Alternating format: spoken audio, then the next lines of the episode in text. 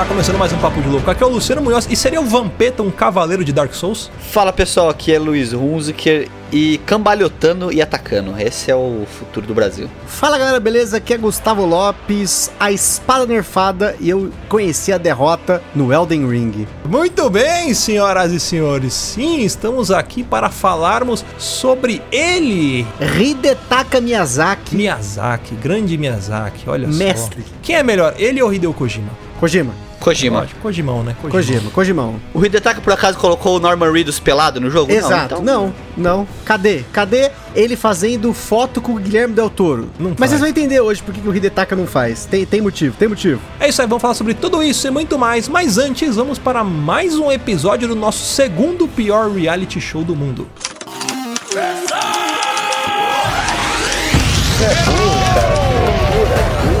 Você é burro, cara. Que coisa absurda.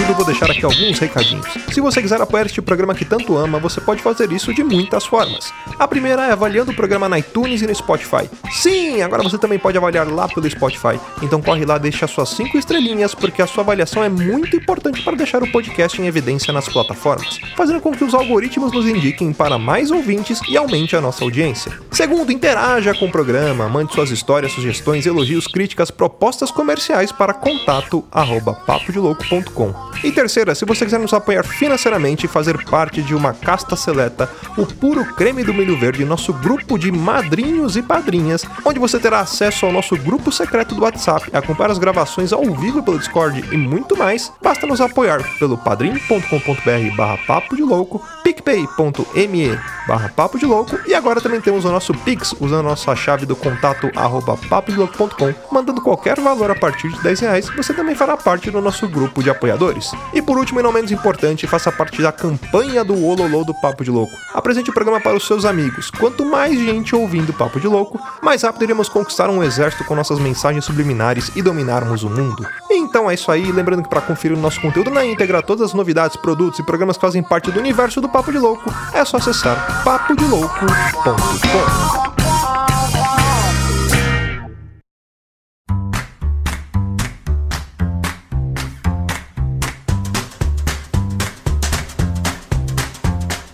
Muito bem, senhoras e senhores, agora sim estamos aqui para mais um episódio do segundo pior reality show da face da Terra. Claro que nós não vamos deixar ali a coroa cair de Ana Hickman, que fez o seu pior reality show do mundo, Que nunca aconteceu, né? que nunca aconteceu. O nosso está acontecendo, já teve um episódio, quem sabe vai ter o segundo ou não, e eu estou gravando isso e ninguém vai ouvir, não sei. Mas eu estou aqui com ele, Luiz Hunziker, como é que você tá, meu querido? Hi, tô bem. Tava cantando os pagode aqui, tá? Tava animado. O que, que você tá ouvindo? dando- Jeito maroto? É, moleque? Rapaziada. Cara, sabe o que eu acho legal do Adriano Rapaziada? Que o maluco, ele foi... Eu não digo que o precursor, porque o compadre Washington já fazia isso. O compadre Washington, ele era narrador de axé. O cara do Adriano Rapaziada, ele era narrador de pagode. Isso. Porque ele só... Só, Só repetia as frases, né? É tipo o padre tudo- Marcelo Rossi cantando. É, não, mas o padre Marcelo Rossi, ele é coach de música. Ele fala o que É vai entrar na verdade. letra. ele É isso coach. aí. Não, mas da Adriana Rapaziada eu tava pensando, devia ser muito triste você ser parte da rapaziada, né? Tipo, ô, você é de que banda? Eu sou da Adriana Rapaziada. Mas o que, que é você na banda? Eu sou da rapaziada. Tipo, deve ser muito triste, sabe? Você ser é reduzido a ser uma rapaziada. Talvez no Xvideo deve ter uma versão da Adriana Rapaziada. Estou aqui com ele também, Gustavo Lopes. Como é que você está? Tô aqui agitado, estou aqui muito intenso, que eu estava há cinco minutos atrás derrubando os mongóis no Ghost of Tsushima, então eu tô com a adrenalina lá em cima aqui, tremendo. Tava pesado o negócio, hein? Você tá jogando também? Eu comecei a jogar esses dias. Sensacional. Tava de graça, Sensa... e joguei. Então, eu, não, pra mim, eu não peguei esse esquema de graça. A Carol me deu de aniversário de namoro aqui, mas tô curtindo pra caralho. Tô com umas 30 horas de, Aniversário de jogo. namoro? É. Meus parabéns. Parabéns, Parabéns. parabéns. e é isso aí, bom, vamos embora, pessoal? Já gravamos, né? Acabou essa porra. Vamos que vamos. Acabou, acabou, pra acabou. pauta. A galera aqui toda, toda apreensiva, assim. Vamos conhecer os nossos participantes. Um deles, que já é muito conhecido da galera, já chegou a participar. A gente tá um pouco com receio de trazer ele de novo, né? Mas, como ele se inscreveu, a gente tem que cumprir protocolo. Diogo Rosa, Pindola de Borboleta, como é que você tá, meu querido? Fala galera, aqui é o Diogo Rosa e um recado pra. Já tá eliminado. Tchau, Diogo. Obrigado. Ô, louco, meu. Perdeu, perdeu. Caraca, mano. Fala aí, meu querido. Já tá, já é engenheiro de casa, já. É, só queria mandar um recado pra Catiuxa Barcelos. Catiuxa, você é insuportável. Por favor, para de, de participar dos podcasts. Valeu. Nem sei quem que é. Cara, é insuportável, mano. Meu Deus do céu. Não é aquela, muito não é aquela Paquita? Não, cara, é. Ela, ela era do Rapadura Catiuxa. Cast, tá ligado? Eu sei, eu sei quem é. É, eu não sei. quem Acho que você tá falando isso, Diogo, só porque você não tem os lindos olhos dela. É, eu acho que é isso. Quem mais que tá aqui? Ah, ele também já participou com a gente. Big John Saramago, olha aí. Como é que você tá, meu querido? Fala galera, Big John Saramago presente, diretamente de São Gonçalo, o inimigo da acentuação, pontuação e parágrafo. Eu fico muito feliz que eu dei esse apelido pro Big John lá atrás e Foi. ele aderiu. Tipo, o nome dele no perfil do, WhatsApp dele é Big John Saramago agora. Ué, vou deixar passar? Não posso deixar. Explica pra gente, em poucas palavras, o que que é mesóclise. É isso, É isso É isso aí, muito obrigado. E por último, não menos importante, ele, André Dom Negroni. Seja bem-vindo, estreando aqui no Papo de Louco. Fica à vontade, só não mexe em nada. Diga aí, como é que você tá? Fala pessoal, boa noite, primeiramente, e eu tô aqui só pela conta. Vamos lá, quero ver o que que vai acontecer. Diz que ia dar um pão e suco no final, então. Cara, até ia, mas falaram que o, passa... o Rudá passou primeiro. Aniversariante do dia, né? Aliás, parabéns, Rudá. Feliz aniversário. Parabéns, palmas pro Rudá, gente. Canta em francês, Diogo, só pra eu ficar um pouco molhado. Joyeux anniversaire da. Joyeux anniversaire da. Joyeux anniversaire da. Joyeux anniversaire da. E pior que ele falou Rudá com sotaque francês. Rudá. Gustavo, você que é o homem mais inteligente dessa bancada depois do Luiz e de mim, não, brincadeira. Você que é o homem mais inteligente dessa bancada, quer ter as honras de começar a fazer a nossa enquete aqui com a galera, já pressionar, botar eles na parede, Com certeza. fazer eles chorarem, voltar pra casa e dormir em posição fetal em cima da pia? Com certeza vamos que vamos, porque a gente quer saber se os nossos participantes têm conhecimentos gerais inúteis do Papo de Louco. Isso aqui é importantíssimo. Conhecimento geral, dos conhecimentos gerais. Exatamente, isso aqui é importantíssimo. E eu vou aqui respeitar a ordem do- da plataforma que a gente grava aqui, que é o Discord, e vou começar aqui com o André, André Dom Negroni. Então, começando a pergunta vai ser o seguinte: qual podcaster comprou mais bolachas que o supermercado para participar da promoção do computador do milhão? Pergunta valendo 50 reais, aí, Melo. Deixa eu pensar. Não foi o Chorume?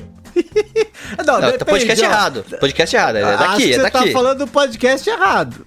Entendeu? Ao invés de podcaster, podcast. Não, é daqui, é daqui. É qual membro do Papo de Louco? Foi o Gusta. O Gusta, o Gusta tem cara de fazer esse tipo de coisa mesmo. O cara coleciona jogos. Será? Mas será? Lá na minha terra fala que é rico, né? Que faz essas coisas. É, pro cara comprar board game, o cara tem que ter dinheiro pra comprar bola. É verdade. Board game caro, hein?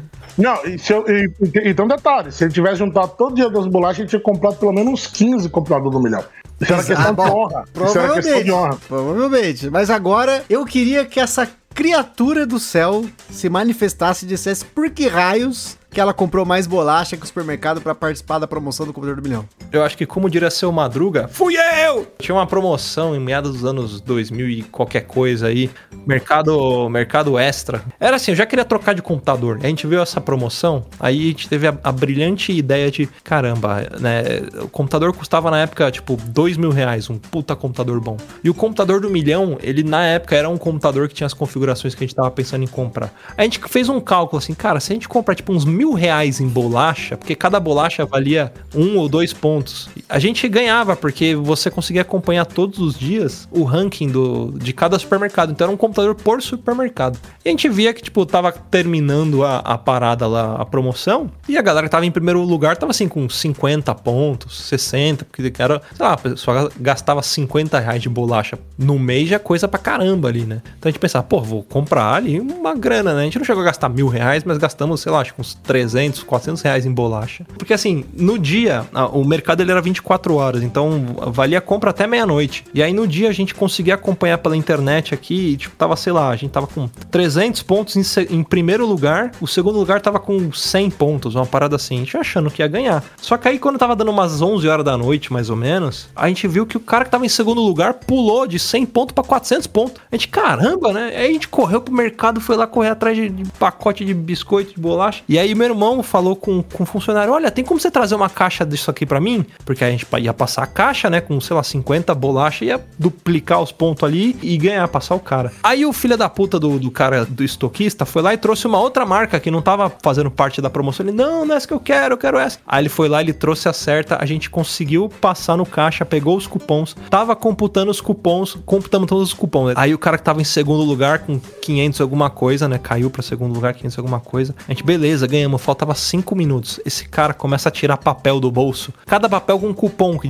tipo era três bolachas, mais duas, mais uma. Ele ficou os, os últimos minutos finais ali entregando cupom pra mocinha computar. E aí, tipo, ele entregou um bolo de cupom, aí a moça falou: Ah, você tá em segundo lugar, ainda falta 50 pontos. Ele, não, pera que tem mais aqui. Ele tirou uma chaproca do bolso. Parecia aquele maço de, de, de folha de sulfite, sabe? De 500 folhas. E botou, tem mais aqui, ó. Pum, e colocou aí, o filho da puta ganhou. Mas a gente não saiu de mãos abanando, não. A gente ganhou um CD do Show do Milhão pra jogar em casa.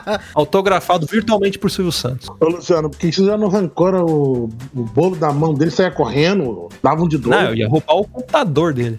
A minha sorte é que, assim, eu tenho um primo que ele tinha uma loja de... um mini mercadinho, né? E a gente colocou lá pra vender, então a gente não teve um prejuízo financeiro. A gente deu fim pras bolachas. Mas valeu a história, né? A correria que a gente fez aqui. E- Mas a gente não ganhou o computador. Aí depois eu comprei um outro, outro computador aí, que ficou bons anos aqui em casa até ele derreter de tanto Eu, eu, eu sinto que você tem uma mágoa no seu coração, você levou isso pra tratar? Eu faço terapia terças e quintas, mais ou menos há, há uns, há uns 12 anos, mas tá dando certo. Vamos lá, próxima pergunta, Gusta. Pra quem que você vai direcionar essa? A próxima pergunta é pro Big John Saramago. Big John. Opa. Agora eu quero saber de você, se você sabe quem é essa pessoa, quem é essa personalidade, papo de louquista, quem era conhecido como capeta em forma de guri quando criança. Acho é que o Rudá. O Rudá, o Rudá era terrorista. Era terrorista. Será? Mas será certa Será? a resposta? Será? Eu acho. era gordo, né? Tem esse detalhe. É, também. Isso não impediu, o cara praticamente explodiu o banheiro da escola. O Rudá ele era tipo o bebê marciano, né? Do Chapolin.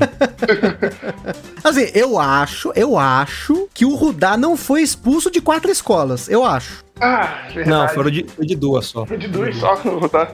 Então tá perdendo. Então tá perdendo pra outra pessoa. Já posso revelar a resposta ou alguém vai querer chutar mais? Foi Gusta. Fui expulso na, no pré-2, na terceira série, na quinta série e na sexta série. Só O isso. Gustavo era o capeta em forma de guri. Eu tava achando que era o Luiz por conta das histórias dos primos dele. Queria deixar registrado que uma das melhores festas de aniversário temática que eu já fui foi a do aniversário do Luiz, temática de Gilberto Barros. E os, e, e os primos deles vieram fantasiados daqueles guerreiros do, do filme Warriors, sabe? Caramba, aí eu me liguei, é porque depois do Gilberto Barros passava aqueles filmes da Band e passava guerreiros. Mano, tudo a ver. Pior que aquela roupa é deles mesmo. Mas o Luciano pres- é, é, presenciou como é que é estar na presença deles. Não, é Como uma é que- coisa, é, é um É evento. absurdo. É absurdo. É, Para Bauru, né? Quando isso acontece, né? quase o carnaval de Bauru, né? Dura sete dias, na verdade. O prefeito vai entregar a chave da casa pra eles lá. Normalmente, normalmente quem apresenta a festa é o Klaus, né? Isso. Vamos lá, o último participante que está aqui, Diogo Pindola de Borboleta. Gustavo, faça a sua, sua inquisição aí. Diogo, essa é a sua hora de brilhar, hein? Vamos ver se Bora. seu conhecimento pedelístico tá no top aqui, hein? Quem Bora fez, quem cagou enquanto fazia parkour no banheiro do supermercado? Tá eliminado, Diogo. Errou, desculpa, cara. Cara, cara, eu acho que esse acho que foi o Rudá. Rudá, não. Errou, pô, Diogo, desculpa, cara. Não vai dar. Não era a única pergunta que não podia errar. Eu podia errar, né? Fala aí, quem que você acha? Cara, eu acho que é. É, acho que era o Rudá, não. O Rudá, é engraçado não como as pessoas sempre supermercado. acusam o Rudá das paradas, né? O Rudá nem cabe numa cabine Rudá é lá o bucha de Mas- canhão, mas é né? porque O Rudá hoje- não- o Rudá não- É porque hoje é aniversário dele, né? Não, então, o Rudá não era porque nesse dia ele tava comemorando aniversário aí. ah, entendi. O Dá é bucha de canhão. Pô, foi, foi, foi, foi Felipe, cara. O Felipe, será? Ele não caga, ele é careca. Careca não, Não? caga. É, careca não caga. Ele tinha, ele tinha ido no cinema com a presuntinha esse É, dia. exato, é. Ah, foi Thiago, foi Thiago, foi Thiago. Ele não pode que ele tem uma parceria com o Carrefour. Então foi, É, foi o Luiz, foi o Luciano, foi o Gusta. Porra, só falta nessa. Você já chutou três Bruno- participantes. o Bruno Três Fonseca, que é o- Só falta Bruce o artista. Foi Bruce o artista. Quem foi, Gusta? Quem foi, Luiz? Fui eu, caralho. Foi Luiz? Fui eu, fui Foi eu, o fui Luiz. eu.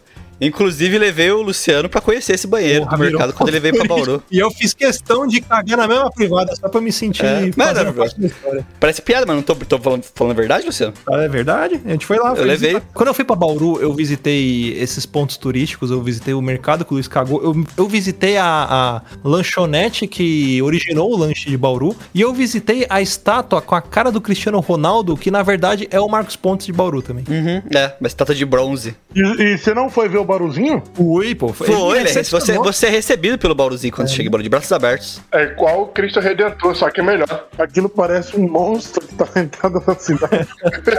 É, eu mandei, acabei de mandar um meme aqui no grupo Mandou, lá, que era da mandou. cidade 4 aqui de horas da manhã eu chego em Bauru, tem um bicho em forma de lanche com os braços abertos me esperando. Tem um meme aqui, ó. Ele não tem segurança, ele não tem beleza, ele mora na rodoviária, mas ele tem o povo, Bauruzinho. E tem um detalhe bem interessante, né? Que a maioria das histórias de caganeira ou cagada é do Luiz. Ele Não, eu tenho esse né? hábito. Uma tradição de família, né, Luiz? Minha mãe também passa mal também pra caralho. Mas, ô, ô, Luciano, antes de finalizar, pessoal, posso só fazer umas perguntinhas rapidíssmas aqui, só pra conhecer um pouquinho mais Ele eles? bate e volta, né? Pode. Então vamos lá, ô, ô, ô, Diogo, fazendo ao contrário agora. É. Você foi na feira comprar fruta, não tinha caqui. Acabou caqui, tu vai embora? Não, pega umas bananas, uma maçã, uma mãozinha, faça a- com aveinha. E por sinal, o óleo do Batman foi inspirado na sua teta? Ou não? Foi, foi, foi. foi. O maior mamilo do Brasil, É, top 10 mamilos eles, do Brasil. eles ligaram, ligaram pra, pra mim pedindo autorização e tal, né? Explica pra gente como é que foi fazer parte daquele filme pornô O Lenhador. É, Cara, foi um trabalho muito duro, cara. deve ter sido. Essa só quem tá no grupo dos padrinhos vai entender. Só. Vai no perfil do Diogo Rosa e procura a foto dele de lenhador parrudo. Vocês mandaram no grupo essa foto umas duas vezes. Quem foi que fez a capa? Foi o a O Peter do- Sparker. Agora, Big John, Sim. é, você é do Rio de Janeiro. É, fala pra mim três coisas que São Gonçalo consegue ser melhor que São João do Meriti. Então, cara, digamos que infraestrutura de São Gonçalo eu acho que é melhor. Tem só dois nomes. Três nomes é muito complicado Ok. pra criança aprender pra poder escrever na escola. E eu acho que em roubo também é maior. Ok, Ah, isso é maior. verdade. ah, então isso aí. Quanto maior, melhor, né? Não, tudo bem. Tá, tá aceito, tá aceito. E agora, André Dom Negroni. André, você falou aqui no seu perfil que você é judeu. É isso mesmo? Exatamente. Então eu vou cantar uma música judaica e eu quero que você complete ela pra mim, tá bom? Tá me falando. Pariu. Tá bom? Não. Não, vamos lá, ó. E os meus pais são demais, com eles não tem. Quando a gente viaja, é irado é 10. Mas o melhor é quando vamos pra.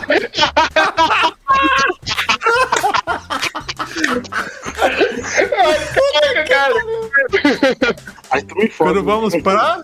Quando vamos pra. A baleia, essa você eu sei, pô. Aí. Eu não sei. Você não conhece a música do Bar Mitzvah do Nisir? Fale. é, Não, fale eu não de- conheço, infelizmente. Poxa Não vida, Dona. Eu decepcionei você, desculpa. Não, tudo bem. Se decepcionou o Nissim. Eu tô, eu tô de boa.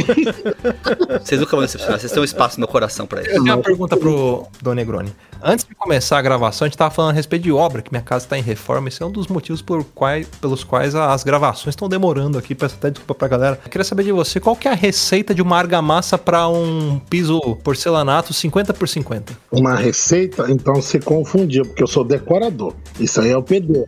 Mas eu consigo. saber, cara. Uma receita sim. Normalmente é bom você usar uma C3, piso sobre piso, que ela é mais resistente e evita qualquer trincamento na cerâmica ou porcelanato que você colocar. Olha aí, o cara é bom. Palmas pra ele.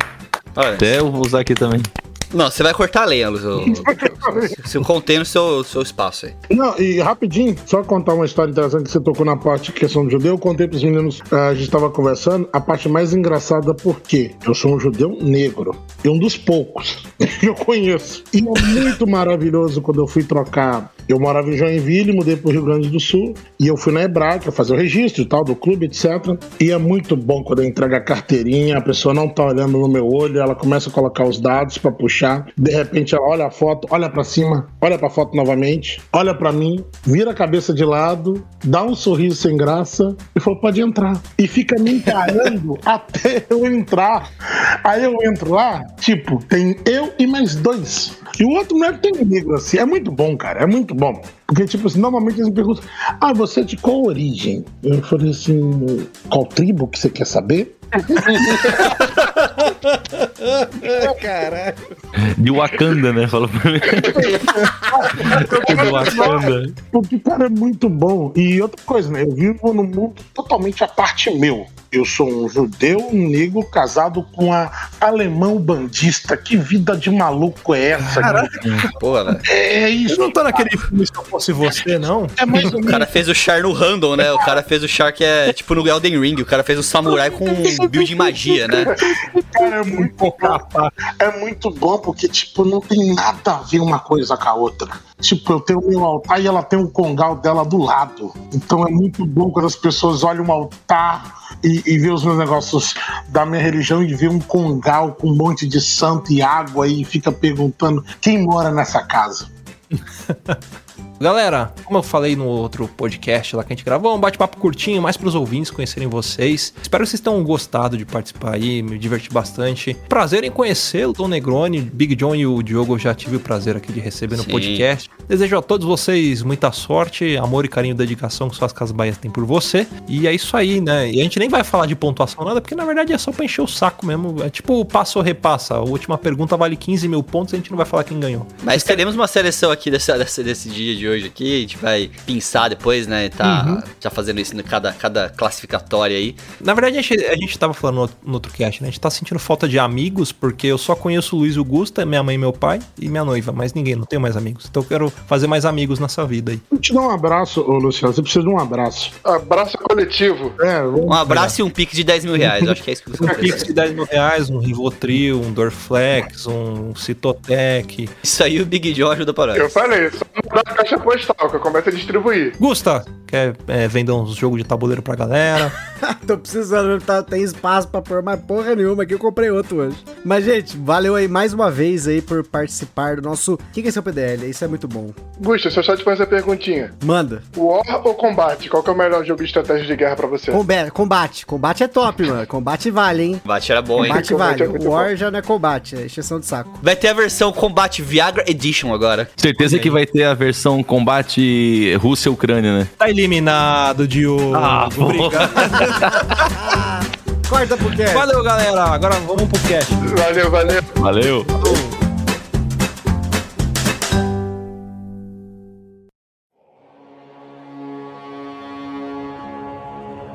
Gustavo, você que é o dono da pauta aí, já puxa a criança pelo braço, dá aquela bronca. Sabe quando a mãe pega a criança pela orelha e fala mordendo a boca assim, fala, você que vai ficar quieto. Faça isso com a pauta hoje, porque você que pariu a criança, né? Você que é um homem dos videogames, você tava empolgado, platinando Elden Ring, do Todo mamilo oriçado por esses jogos de bater e sair correndo porque um boss é muito forte, você tem que fazer isso 15 mil vezes pra arrancar 3% do sangue dele. Jogo de morrer com três golpes. É isso. exatamente, exatamente. Hoje nós vamos falar aqui, gente, não apenas desse grande homem aí que é o Hidetaka Miyazaki, mas também um pouquinho da From Software, não tem como fugir disso, e dos jogos aí da série Souls, né? Ou Soulsborne, como a galera fala, Demon Souls, Souls-like Dark também, né? Souls-like, né? Souls-like. Tem muitos termos, é que eu sou um cara que assim, eu vivi um tempo no ostracismo dos videogames. Eu joguei um pouquinho lá do Play 3 do amigo meu, o Play 4, só joguei Metal Gear. Ele me emprestou pra jogar Metal Gear, Persona e uns jogos aí mais ou menos, né? E eu acabei não pegando essa saga, né, que começou lá no Demon Souls, né? não só no Demon Souls, né? A gente vai comentar um pouquinho sobre a origem, né, da From Software, mas hoje ele culminou no Elden Ring. Só pra vocês entenderem a minha empolgação eu tava assistindo vários vídeos de Elden Ring quando saiu o jogo. E aí eu comprei de aniversário pro meu irmão o jogo, né? Comprei pra ele o Elden Ring. E aí, toda vez que ele ia jogar, ele colocava na Twitch pra eu assistir. Você comprou de aniversário pro seu irmão? Sim. Pô, ó, dia 8 de maio é meu aniversário. Se você quiser. que eu falei que eu tava com muita vontade de jogar. Olha aí. Fica aí a dica do Bora Fica a fazer uma né? vaquinha. Mas é uma vaquinha, o Elden Ring pro Luciano. E aí ele começou a transmitir pela Twitch e eu sempre ficava dando dica pra ele, né? Eu, e eu, que nunca joguei porra nenhuma de, de, de Souls, né? Já dou spoiler. Eu, eu não tinha jogado nada até então. Eu ficava, mano, faz isso, ó. Dá um dibre pra direita, um dibre pra esquerda, bate, dá ré, taca magia, não sei o que. Olha, lado Aí- chuta pro outro. eu tava coach de Elden Ring e ele fazia os bagulho e funcionava. Puta, cara, aí eu comecei a me empolgar. Eu pegava mapa interativo, não sei o que, olhava isso, olhava aquilo. E no final das contas, eu comprei um videogame depois de 14 anos sem videogame, só pra jogar a porra do Elden Ring. Em um mês eu engoli o jogo, né? Né? Um videogame, acabei vírgula, um. PlayStation 5 pra jogar Elden Ring. Um Play não sabe 5 pra jogar um jogo de Play 4 com gráfico de Play 3. Exato, exatamente, porque agora eu tô jogando outros jogos, você vê que o gráfico é ridículo, né? Mas enfim, né? Mas acho que pra gente começar aqui falando sobre essa saga, a gente tem que começar da origem que é a From Software, que é uma desenvolvedora de jogos, que ela nasceu em 86, com as suas primeiras franquias eram os jogos Kingsfield e Armored Core. O Armored Core é um jogo bem diferente, um jogo de robô e tal.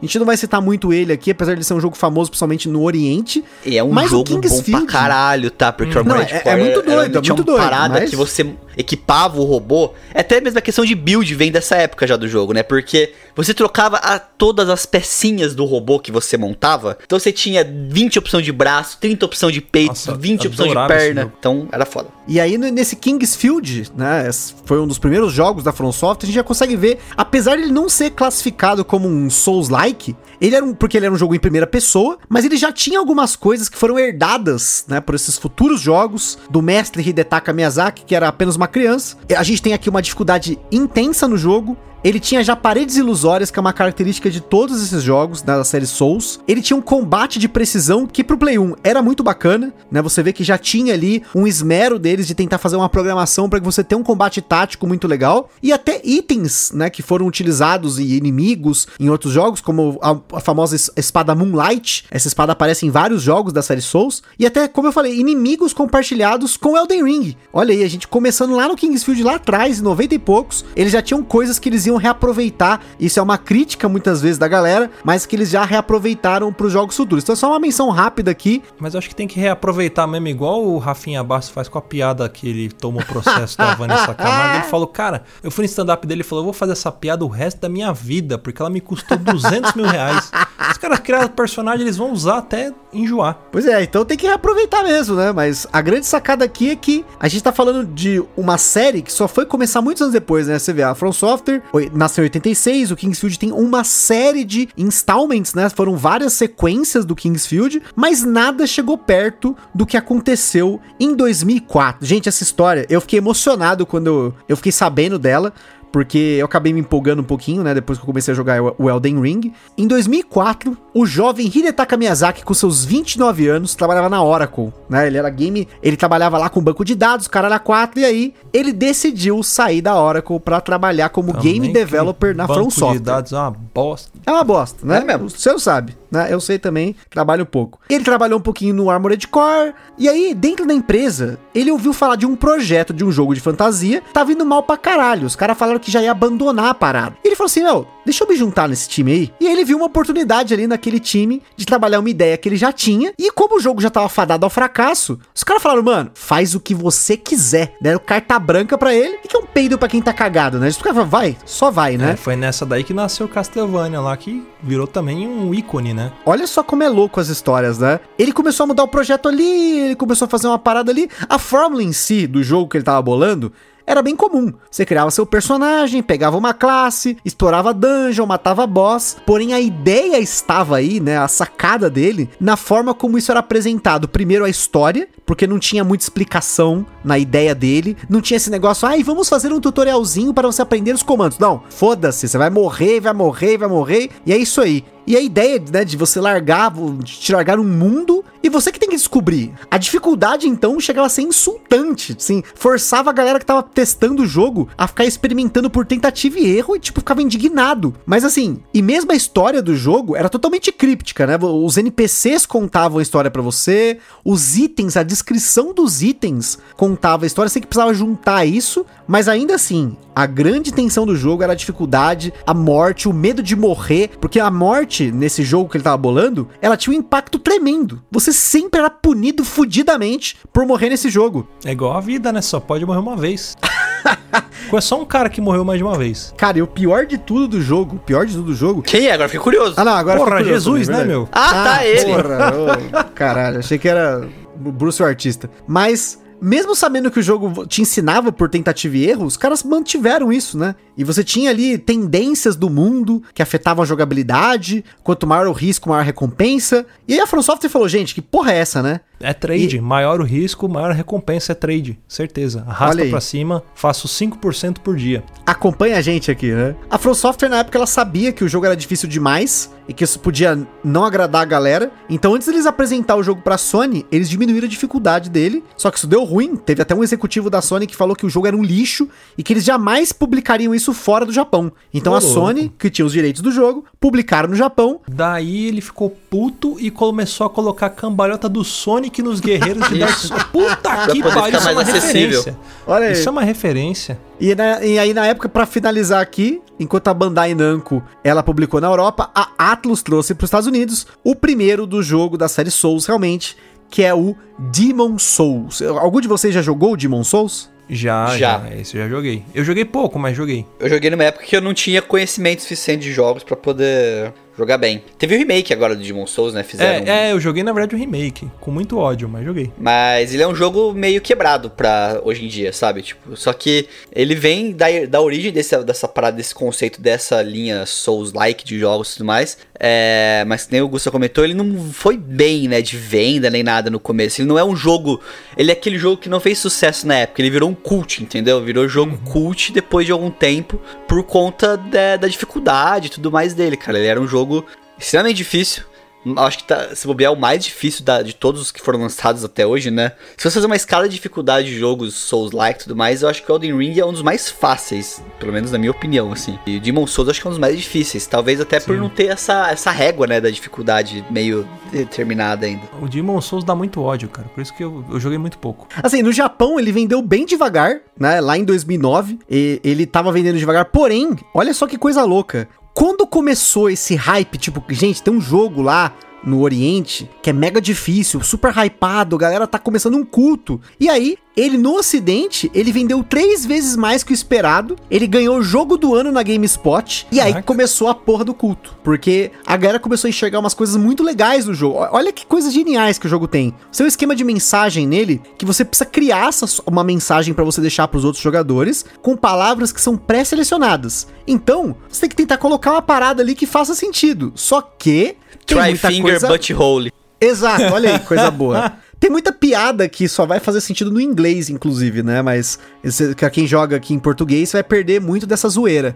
E, e a parada é foda porque, tipo, você vai ter muita, muita mensagem boa, mas tem muita trollagem. Tem tipo, pule aqui. E aí você pula é um penhasco, você morreu, perdeu as suas, seus runa lá, ou whatever, qual é o jogo que você tá falando, os- o, o sangue lá e tudo mais, e você se fode. Aí, parede. Cara, é impressionante como a galera coloca a mensagem na frente da parede, aí coloca assim, farsante à Pass- frente. Aí ou você vai lá e bate. oculta. É, aí você vai lá e bate. Aí não tem nada. Aí vai na outra, bate, não tem nada. Então, é zoeiragem que a galera faz. Isso é muito legal. Uma outra parada de interação que eles deram interação indireta no jogo é que você tem as manchas de sangue no chão. E quando você clica pra ler essas manchas de sangue, você vê como que o cara morreu. Então você já pode olhar e falar, porra, mas esse cara ele foi ali, ele rolou, fez a cambalhota do Sonic, aí do nada ele morreu, o que que aconteceu? Você já fica esperto, que pode ser que tenha um bicho escondido, Uma armadilha, alguma coisa né? assim, um né? machado gigante que é na sua cabeça. Exato. E além disso, eles tiveram uma parada muito legal que foi na cooperação do jogo, né? Você ter o modo cooperativo, mas com uma comunicação limitada. Não é à toa que esse jogo depois de muitos anos, ele teve um remake para PlayStation 5 pela Bluepoint, que ela é responsável pelo remake de um jogo maravilhoso, que é o Shadow of the Colossus, do Fumito Ueda, que é uma das grandes inspirações pro tal do Hidetaka Miyazaki. Então a gente já começa abrindo aí com o Demon Souls, que hoje ele foi um dos carros-chefe para começar o PlayStation 5. Eu me lembro que quando o PlayStation 5 foi lançado, né, o console, falava-se muito dos vídeos do Demon Souls. Eu não conhecia muito, mas eu via aquela porra e falava, caralho, tem um bichão lá, um demônio, né? Você fica meio impressionado, né? É bonito de se ver porque o gráfico do Demon Souls do remake é muito top, né? É, e o Demon Souls, ele, ele já compartilha o mesmo universo em partes, assim, do Dark Souls já também. Então, ele... Esse, esse, esse universo compartilhado, né, da From Software... Ela existe um número grande de devotos, vamos dizer assim, de pessoas que esmiuçam a- o código do jogo, a história, tudo pra entender o máximo a lore. Porque uma coisa também que os jogos da From Software têm, que é muito interessante pra mim, pelo menos, é que o jogo não é contado. O jogo, ele a, a- história do jogo não é contada, vamos falar assim pra você. Ela existe. Você que tem que ir atrás dela, entendeu? Você tem que ler descrição de arma, você tem que ler descrição de equipamento, de item, você tem que conversar com os NPCs. Se você não fizer isso, você zera o jogo sem saber o que tá acontecendo. Sim.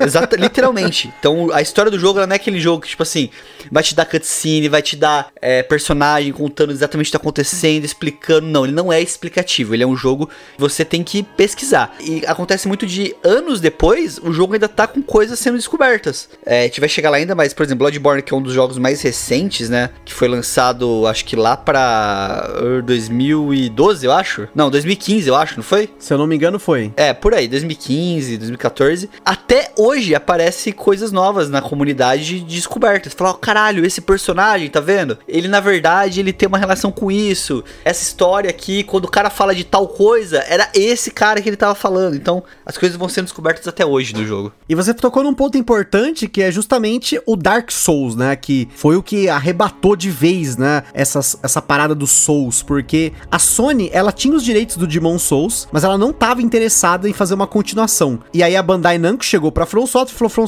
vamos trabalhar num sucessor espiritual do Demon Souls. E foi aí que em 2011 eles lançaram o nome da From Software pra estratosfera com essa porra desse Dark Souls. Mais uma vez eles usaram na fórmula essa história críptica, né? Que você tem que juntar as peças. Só que aí o mapa do Dark Souls é um mapa grande e você tem que se virar pra você explorar e encontrar o seu caminho. Tem muito inimigo filha da puta, você vai morrer pra caramba. Tem uns boss muito maldito no jogo. Ele até encoraja novamente essa parada da cooperação. Tem um sisteminha de guildas ali. E isso, pegando aquela forma do Demon Souls e elevando pra um novo nível, ele foi um sucesso absoluto. Ele vendeu muito mais que o Demon Souls. Ele teve uma DLC depois. E mesmo ele tendo sido lançado na época que na mesma época que o Skyrim ou Portal 2, ele vendeu 1.5 milhões de cópias do lançamento dele em novembro de 2011. No PC ele teve um problemaço, na época ele te, a, a From Software ela não, ela não tinha muita experiência com jogos de PC, ele teve vários problemas de frame rate, que teve até fã que resolveu. Ele ainda era um jogo muito nichado pela dificuldade, mas foi ele que deu a origem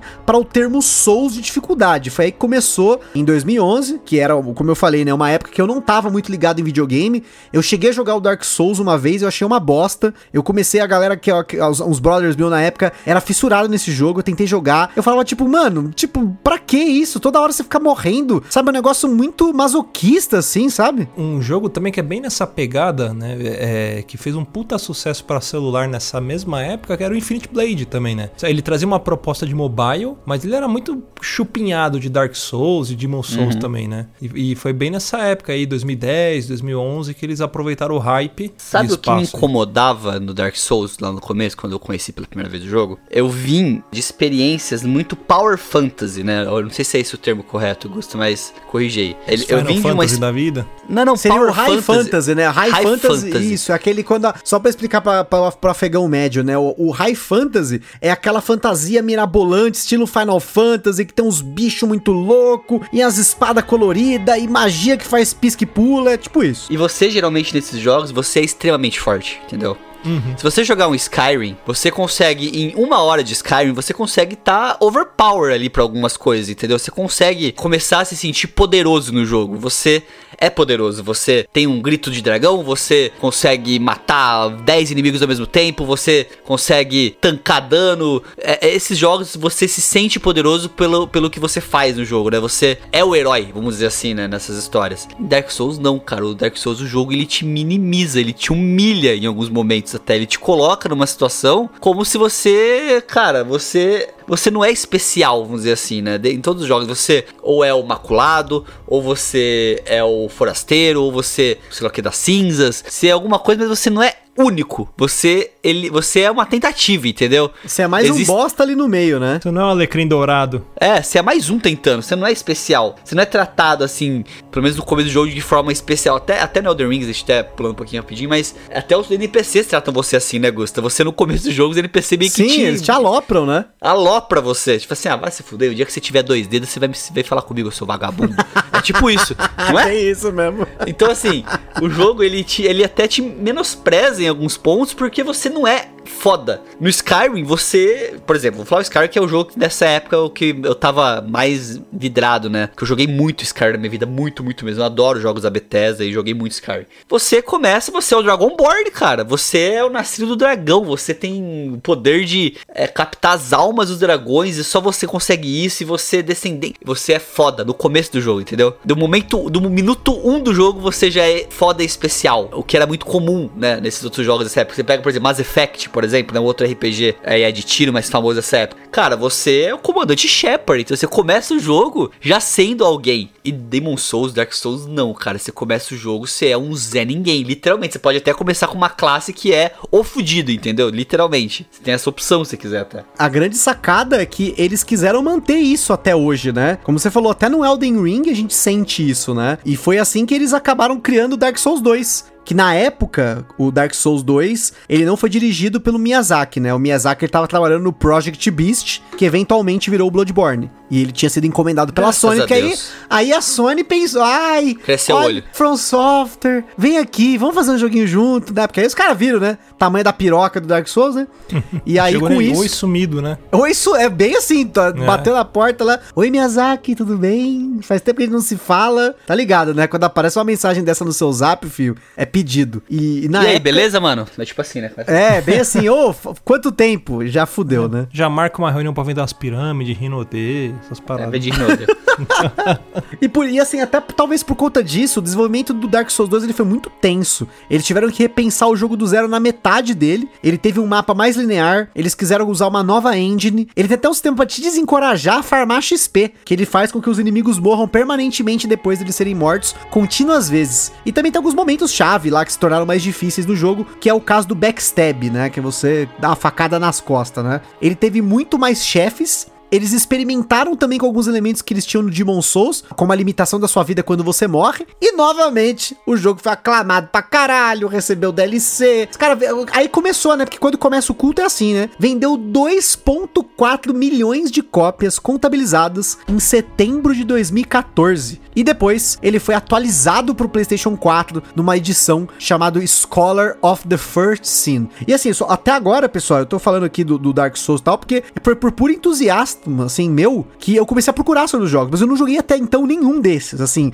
Vou parar pra jogar. Esses daí eu O tô, meu? tipo, né? Eu comecei a partir de Bloodborne. Eu joguei dessa Bom. lista, eu joguei muito pouco de Demon Souls, muito, muito, muito pouco. Comecei a jogar Bloodborne. Na verdade, eu comecei jogando Vampire que o Luiz tinha me, me indicado. Aí depois eu cacei, eu vi um Bloodborne. Tava de falei, graça, né? Não era uma é, coisa assim? E aí eu, eu baixei o Bloodborne pra jogar também. E depois comprei o Dark Souls 3 pra jogar também. Então eu- a minha história começa por aqui. Já tá na Só que- sequência aí, né? É, só que tanto o Bloodborne como o Dark Souls 3, eu não sei, cara, eu comprei de, de alegre, assim, porque eu, eu pego muito ódio. E eu já estava jogando na época o, o Hollow Knight, que tava me dando muito ódio, eu tava tentando platinar na força do ódio, e eu fui vencido por uma insígnia que eu não consegui pegar. Mas a vida que segue, né? Nem tudo, a gente não pode ter tudo na vida, já diria Moisés, né? É, o meu primeiro contato com os jogos do Miyazaki e tudo mais foram com, foi com o Dar- um- o Dark Souls 2. Que é o pior, disparadamente. Eu joguei a pior versão possível do jogo, entendeu? Eu joguei a versão antes do DLC, que ela é horrível. Ela é horrível, é horrível, horrível, horrível, horrível, horrível. Assim, é um jogo que na época, né, que eu joguei, me deu vários problemas, assim, que me afastaram dos jogos desse de formato. O principal deles foi essa parada de reduzir a vida sua conforme você morre. Isso me dava uma ansiedade do caralho, sabe? Tipo, eu evitava fazer qualquer coisa porque eu falava, cara, não quero morrer, entendeu? Tipo, literalmente isso. Você sabe que é, a gente ainda voltando naquela linha que você falou do- dos jogos fantasiosos, eu tava jogando é, o Hollow Knight, aí eu parei de jogar, aí eu comecei a jogar o remake do Final Fantasy, aí eu falei, puta, que jogo legal, né? Aí eu fui direto pro Dark Souls. E tipo, Final Fantasy é você é overpowered, né? Você vai pra cima de todo mundo. Exatamente. E o Dark Souls eu fui jogar na mesma mecânica, mas eu não passava nem da caveira. Tava morrendo pros primeiros bichinhos que me encontrava ali. Então, aí eu fui pegando muito ódio, cara. Eu voltei pro Hollow Knight e fiz, tentei fazer minha saga de platinagem e não consegui. Esse esquema de limitação de vida morrer, é tipo assim, quanto mais você morria no jogo, mais você ficava. Você decompunha seu personagem. Então, se eu morria, eu perdia uma porcentagem de vida que ela não recuperava mais. Tipo, mesmo se eu tomasse o Flask lá, o Estus Flask lá, que é o item que recupera a vida, sua vida ela diminuía, literalmente. Então, isso me dava uma ansiedade muito grande. Eu tinha, vou falar assim, medo de jogar o jogo, sabe? Porque eu não queria morrer, eu não queria perder vida. Existe uma limitação, assim, da questão da exploração que te pune, né, da morte hoje no Elden Ring. Só que o, a consequência disso é muito mais palpável para mim, né? Você perde a sua experiência. Você perde a experiência. É uma coisa que eu, eu estou disposto a perder, entendeu? Agora, perder vida do personagem é como se eu tivesse descartando, jogando fora tudo aquilo que eu investi naquele boneco, entendeu? Então, isso me dava uma ansiedade do caralho. Mas o Scholar of the First Sin é absurdamente sensacional. Tipo, é, é outro jogo. É outro jogo. Se você jogar ele, você não vai se arrepender nem fudendo, porque é muito bom. E daí, né, nessa problemática toda do Dark Souls 2, paralelamente estava sendo desenvolvido o Project Beast. Ele não foi nomeado como Souls, porém ele compartilha uma série de elementos Souls que é o Bloodborne. Ele começou em 2012, a Sony não queria usar a franquia Demon Souls, e aí, como eu comentei, eles abordaram a From Software para desenvolver um jogo do zero. E até num universo diferente, porque ele tem um cenário mais Lovecraftiano, ele tem um terror gótico, cósmico ali, e aí que começaram as diferenças, porque o combate do Bloodborne, ele é totalmente diferente do combate do Demon Souls e do Dark Souls. Ele é muito mais intenso, muito mais frenético, enquanto que o combate do Souls ele é mais preciso, né? O, o, o Bloodborne te encoraja a bater no bicho, a transformar a arma, a fazer combo, você não tem escudo para defesa, o máximo que você tem ali é uma arma pra você dar stun na galera, e aí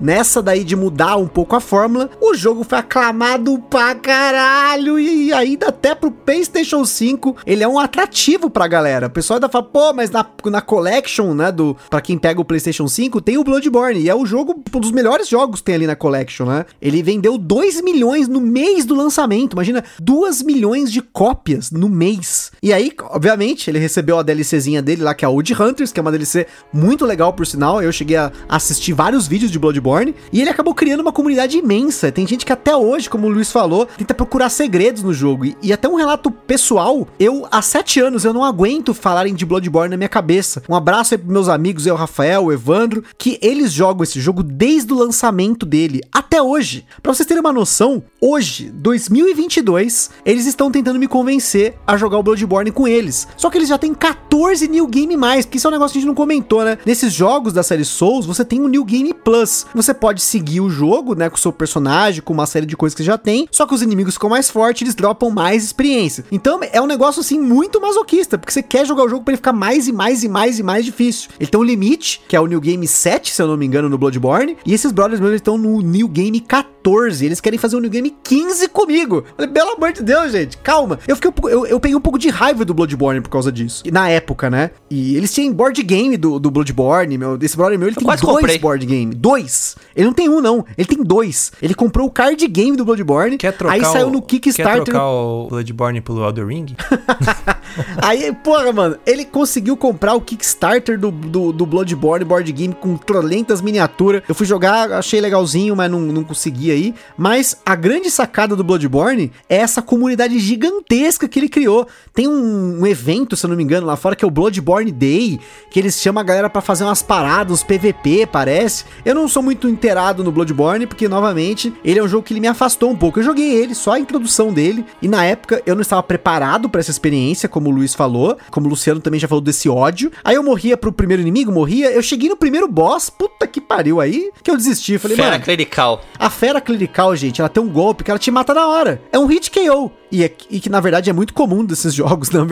Depois de ter jogado Elden Ring, eu percebi que é bem comum isso, né? Mas a grande sacada de novo é que ele pega os elementos dessa franquia Souls, mas ele traz para um, um ambiente diferente, com uma jogabilidade diferente. E eu acho que isso que trouxe tanto sucesso pra ele. Bloodborne, eu acho assim, eu não, eu tenho alguns jogos da From que eu não joguei ainda. Sekiro é um deles e eu preciso jogar ele pra poder ver se minha opinião muda. Mas assim, até colocando Elden Ring na lista, Bloodborne é o melhor jogo da From Software que existe hoje, tipo, que eu já joguei, pelo menos. O Bloodborne, é, eu e meu irmão gente divide muito essas questões, que nem você, Gustavo, que nem você falou, né? Eu e meu irmão gente divide muito essa- esses jogos quando a gente vai jogar, né? A gente compartilha uma conta, então às vezes a gente compra o jogo e divide pra gente jogar e vai jogando junto, né? Então é aquela parada, é, ele faz alguma coisa, ele vem aqui em casa, mostra pra mim, eu mostro o que eu aprendi pra ele, a gente vai tentando compartilhar, arará. é Só que meu irmão, ele, ah, pelo menos agora acho que mudou, né, que agora tá fazendo faculdade, mas ele sempre teve muito mais tempo que eu livre, então ele sempre voava na minha frente, né? Sei lá, eu tava com uns 40 horas no jogo, ele já tava com 80, né? Então eu não tinha tanto tempo como ele pra jogar. Mas o Bloodborne, cara, Yarnan, que é a cidade do jogo, é absurdo, é absurdo a ambientação do jogo. É absurdo o que eles fazem na história do jogo. A doença do sangue, é como, é, assim, dá pra fazer um cast. Eu já eu falei várias vezes até com o nosso saudoso Thiago, né, porque a gente tava falando de ideias, né, de coisas pra fazer, de Vocês lembram que eu falava direto, eu falei, cara, dá uma olhada em Bloodborne. O que esse jogo faz com essa história meio Lovecraftiana é absurdo, é absurdo. É, a gente jogava umas partidas de RPG, né, com, com o Thiago, ele era nosso mestre aqui. E eu lembro que você falava bastante disso. que Foi uma das coisas também que me motivou a, a, a comprar e, e jogar. Sim, o terror gótico desse jogo, é assim, ele, ele é Lovecraftiano, mas ele não usa as criaturas Lovecraftianas. Ele tem as criaturas próprias, ele tem uma mitologia própria. Ele tem uma mitologia em volta do sangue, em volta das criaturas, das Da feras, lua, e né? tudo mais, da, Da lua. lua. E é tudo muito absurdo. E a escala, assim, Dark Souls, na minha opinião, ele é um jogo que conforme vai chegando mais pro endgame dele, ele vai perdendo a força, vamos falar assim, né? O começo do jogo é muito legal, e mais no endgame o jogo vai, tipo, dando uma minada, sabe? Você, tipo, fica mais repetitivo, não fica mais interessante, assim, os encontros, né? Bloodborne é o contrário. Quanto mais passa no jogo, mais interessante fica. Quanto mais a, sei lá, a virada da noite, a noite vai chegando, né? Que a, a, caça- é, a questão do jogo é isso, né? Está anoitecendo, a caçada vai começar. E quanto mais próximo vai chegando da noite, da caçada, os personagens, os inimigos. Cara, tem um personagem desse jogo que é o Father, o Padre Gascoigne. Que personagem foda e você não conversa porra nenhuma com ele. Mas o jogo, você vai andando nos lugares, você vai co- conhecendo a história do cara, entendeu? Bloodborne foi um dos jogos, assim, que tem jogos que fazem isso comigo. Que eu jogo e depois eu fico na wiki do jogo, ou vendo vídeo e tudo mais da lore, né? Conhecendo mais do jogo. Então, tipo, sei lá, pô, é, tem jogo que é muito na cara, né? Você não precisa nem fazer isso. Por exemplo, o Death Stranding, você. É Se você não terminou o jogo não entendeu o jogo, é, né? é foda. Que me surpreendeu e foi um ponto negativo, né? Mas É, beleza. ponto negativo também pra mim. Mas, por exemplo, você pega lá um Silent Hill, por exemplo. É um jogo que se você terminar, se você for pesquisar, você vai encontrar um monte de detalhezinho, sabe? Que não tá à toa ali. Fala, caralho, velho, olha esse barulho aqui. Tipo, principalmente o Silent Hill 2, né? Caralho, olha só, esse inimigo, ele é uma representação dessa parada. Esse inimigo, ele simboliza isso daqui. E assim por diante. E Bloodborne era muito isso, cara. Você olhar os inimigos e falar, ó, esse cara aqui, ele é desse jeito por causa disso. Esse cara aqui, ele é desse lugar. Quando você chega em tal mapa, é isso daqui. Esse mapa é assim porque outro mapa. Cara, e era muito foda. Eu fiquei obcecado Bloodborne. Eu zerei, não zerar o, não zerei o final real dele. Eu preciso voltar no Bloodborne pra finalizar ele de verdade, assim, né? Fazer o final final mesmo do jogo. que Tem muito isso também nos jogos da From Software. Tem finais e finais e o final real, né, do jogo, vamos falar assim. E mas meu irmão, cara, ele até hoje joga Bloodborne. É, existe no jogo as Calice Dungeons que a gente chama, que é como se fosse umas dungeonzinha meio que Tipo, sei lá, gerada meio- proceduralmente, assim, né? isso, pra você gastar tempo no jogo. Cara, o meu irmão, ele fez todas essas porras desse Calice Dungeon. Fez. Cara, é absurdo, absurdo. Bloodborne teve até card game, né, Gusta? Sim, então, e o pior card game é bacaninha, um card game semi-cooperativo, joguei ele. Eu tenho acho que umas 5, 6 partidas dele. E tem o, né, o board game em si, que. Aí esse aí tem miniatura, o caralho 4, tem lá a Cleric Beast lá, bonitona e tal. Sim, até o, o Jack Explicador chegou a fazer um vídeo sobre, né? Que chegou a participar aqui com a gente falando sobre restaurante e tudo mais. Ele fez um Ah, vídeo ele adora falando- esses jogos assim, putz. Mas ah, só pra finalizar do Bloodborne, a questão do combate que vocês falam. Eu, eu sou uma puta de Bloodborne, eu adoro Bloodborne. Amo, amo, amo, amo, Percebi. amo de paixão Percebi. esse jogo. A questão do combate, cara, é uma coisa que, pra quem veio de outros jogos do Dark Souls, eu não tive tanto esse problema. Sofreu muito. Porque até mesmo Elden Ring, né? Você tem aquela cadência do combate, né? Que você toma distância, espera o movimento do inimigo, vê como é que é a movimentação dele, como é que são os golpes. Bloodborne, cara, de verdade, é assim: encontrou o inimigo, senta a porrada, vai pra cima, entendeu? Quem ataca primeiro leva. Tipo, é meio isso, sabe? Muitas vezes. Meio God É quem- War, né? É quem dá o primeiro golpe leva. Então é muito encorajador esse ataque dele. Sim, sim, sim. Até mesmo os itens, né? Você, muitos dos itens são mais pra isso. Tipo assim, é um item que vai dar um dano de de, sei lá, de sangramento maior, é um item que vai fazer você estar tá no modo bestial, né? Que você fica mais frenético, você fica mais rápido. Então, esse tipo de coisa, ele vai encorajando você cada vez mais a atacar primeiro. Então, ele é um jogo que, assim, ataca primeiro e pergunta depois. Ele não tem essa questão mais, mais dos outros jogos de, que nem, por exemplo, do Dark Souls, de defesa, guarda, instância. Aí, Sekiro, você tem a questão do, do furtivo. Sim, Aí sim. você agora, no Elden Ring, você tem a mistura de tudo isso, né? Você tem o furtivo, você tem. Então ele é, ele é muito bacana por causa disso, cara. Ele é um jogo que te incentiva a todo momento a atacar. Atacou, você tem que atacar primeiro. Você tem que atacar primeiro no jogo ele se dar bem. E nisso a gente sai do, do Bloodborne pra voltar pro Dark Souls em 2016. O Miyazaki volta pra franquia. Ele teve co-diretores dessa vez, que são os caras que dirigiram o Dark Souls 2. E ele deu uma entrevista na época dizendo que esse jogo ele não seria o fim da franquia, mas sim um momento de transição. Isso ficou um pouco meio aberto, assim, né? Ele pegou um pouco da experiência do Bloodborne pra fazer um combate um pouco mais dinâmico, mais rápido. Você tem novos status do jogo, tem outras inovações mecânicas. Ele tentou colocar de novo um mapa mais livre, mais conectado, não aquele mapa mais linear do 2. Apesar de não ter parecido, né, tão inovador, que a gente já comentou, né, essa coisa de ficar reaproveitando as coisas, mas ele foi o jogo que vendeu mais rápido na história da Bandai Namco. Foram 3 milhões de cópias no lançamento até então. E ele recebeu DLCs também, pra variar. Só que aí, a From decidiu fazer uma parada muito louca, que foi o tal do Sekiro Shadows Die Twice, que é um jogo de samurai, né, com um pouco de fantasia. Ele não é um Souls, mas acho que vale a pena a gente mencionar ele aqui, porque ele foi essa no... ele teve essa nova abordagem no estúdio. Ele teve várias mecânicas que foram reutilizadas no Elden Ring, que vieram, né, do, do Sekiro, né? Fora que várias mecânicas foram utilizadas no Elden Ring depois, né? Eles pegaram aí do, do, do Sekiro. E ele foi Game of the Year. Ele vendeu 2 milhões de cópias em 10 dias. Só que ele é mais ou menos como o, o, o Luiz comentou. Ele é um jogo focado na furtividade. Ele tem um cenário fictício do período Sengoku no Japão.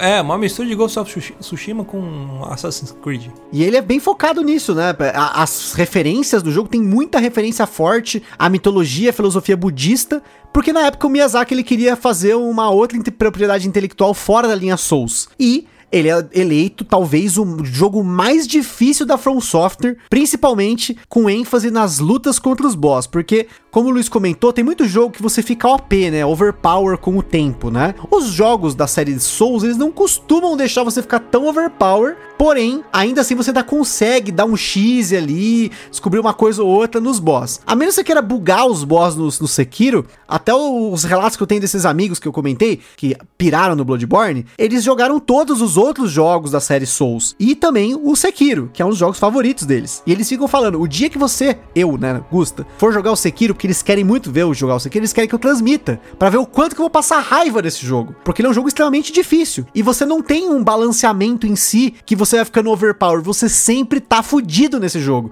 Porque tudo que você vai lutar contra é absurdo de difícil. Então, tipo, eles mantiveram isso, sabe? Tem uma questão que não tem build, né, em Sekiro, em geral. Você só tem uma arma. Você começa com uma arma e aquela arma você vai até o final. Você equipa coisas dela, mas você não tem, tipo assim, ah, eu quero usar uma lança, eu quero... Não, não, não. É aquela arma até o final do jogo, ela é sua espada. Vamos se fuder, né? Você vai se fuder com ela.